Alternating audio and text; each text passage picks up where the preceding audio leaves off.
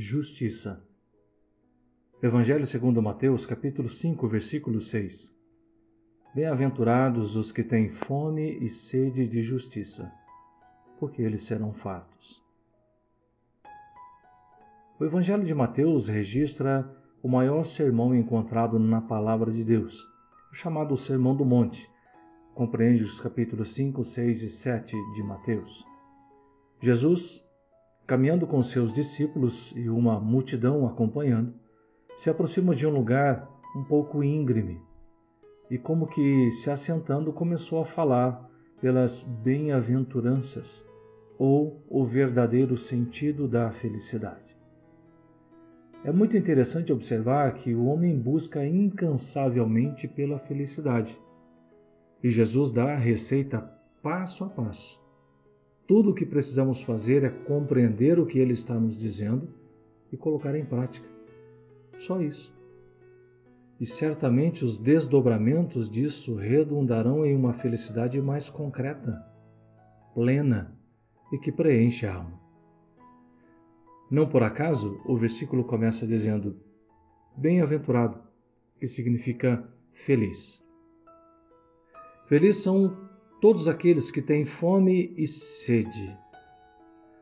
O início da frase é um pouco contraditório, porque, via de regra, ninguém está passando fome ou sede se encontra em um estado de felicidade. O que Jesus está começando a dizer que aquele que busca ter fome e sede é feliz. Sim, mas uma fome específica, uma fome e sede de justiça. Quando o nosso corpo começa a sentir falta de energia por conta da falta do alimento, naturalmente surgem alguns comportamentos espontâneos. Fraqueza, dificuldade de raciocínio, as mãos não conseguem executar tarefas simples com exatidão e o corpo todo começa a entrar em um estado de alerta. A falta de água também gerará em nós dificuldades para respirar falar e, consequentemente, ligamos a sirene de emergência e saímos à procura de água e alimento. Jesus está dizendo que felizes, bem-aventurados são os que têm fome e sede de justiça. Tanto fome e a sede aqui são muito intensas e em uma direção específica. Você já teve fome e sede de alguma coisa específica, tipo ver um filme recém-lançado no cinema, conversar com alguém especial, comprar algo que há um bom tempo você está economizando para aquilo? Você fica ansioso, desejoso, conta o tempo, os dias, semanas, horas. E quando chega o momento de finalizar aquilo, você não mede esforços sai de casa sem comer, toma o banho mais rápido da sua vida e vai com um objetivo muito claro e específico: chegar naquela loja e finalmente tomar posse, óbvio, mediante o pagamento, é claro, daquele aparelho, comprar aquele bilhete para a sessão de cinema, vestir aquela roupa. Muito bem.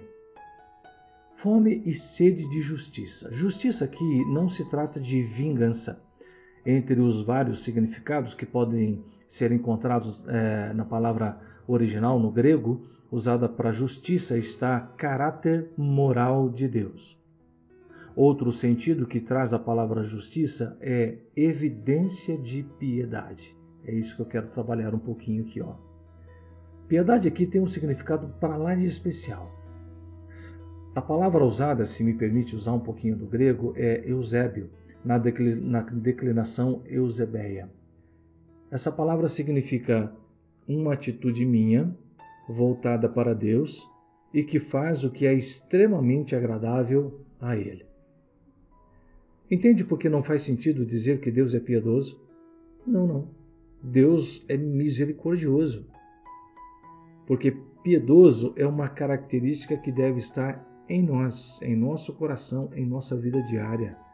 E é o que devemos, como cristãos, buscar constantemente. Uma vida piedosa.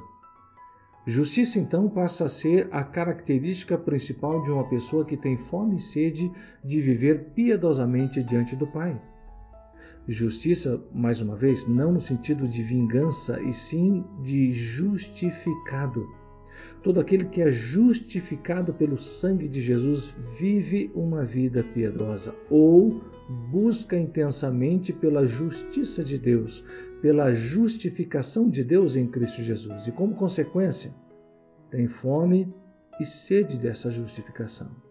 Vive constantemente uma busca por, por um viver piedoso na plenitude da palavra. Uma atitude minha, voltada para Deus e que faz o que é extremamente agradável a Ele. Mas de que forma eu serei feliz? bem-aventurado buscando isso? A resposta a essa pergunta é porque em Cristo seremos completos. E completos em Cristo, finalmente encontraremos o verdadeiro sentido da felicidade. Paulo fala na carta aos Efésios, capítulo 3, versículos 17 a 19, e eu encerro aqui.